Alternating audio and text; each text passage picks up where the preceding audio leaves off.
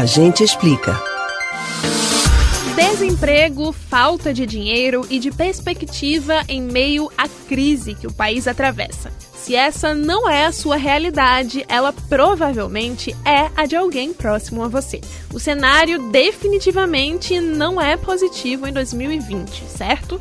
Bom, não para os 42 bilionários do Brasil. Mesmo em meio a uma das mais graves crises econômicas mundiais da história recente, os bilionários brasileiros viram o conjunto das fortunas crescer em 34 bilhões de dólares nos meses da pandemia.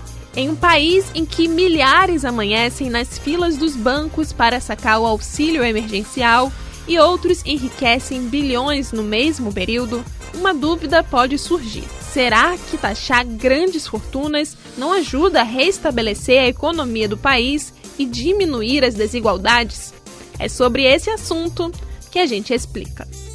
Todos esses aspectos evidenciados em meio à pandemia fizeram crescer a pressão para que se tire do papel o imposto sobre grandes fortunas e que se eleve o imposto de renda dos super ricos.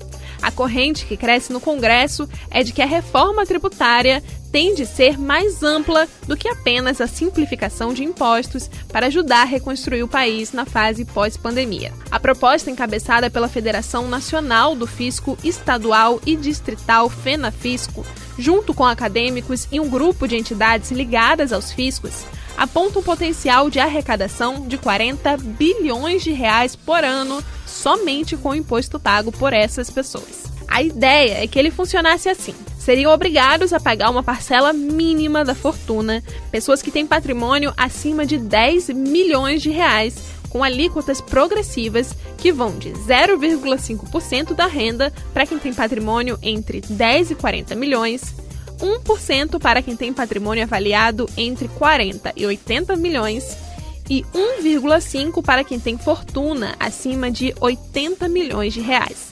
As fortunas desses brasileiros seguiu a mesma tendência dos bilionários latino-americanos e do Caribe. Ao todo, na região, 73 bilionários aumentaram suas fortunas em 48,2 bilhões de dólares entre março e junho, segundo a Oxfam. Desde o início das medidas de isolamento social, oito novos bilionários surgiram na região, ou seja, um novo bilionário a cada duas semanas. Você pode ouvir novamente o conteúdo do A Gente Explica no site da Rádio Jornal ou nos principais aplicativos de podcast: Spotify, Google e Apple Podcasts. Beatriz Albuquerque para o Rádio Livre.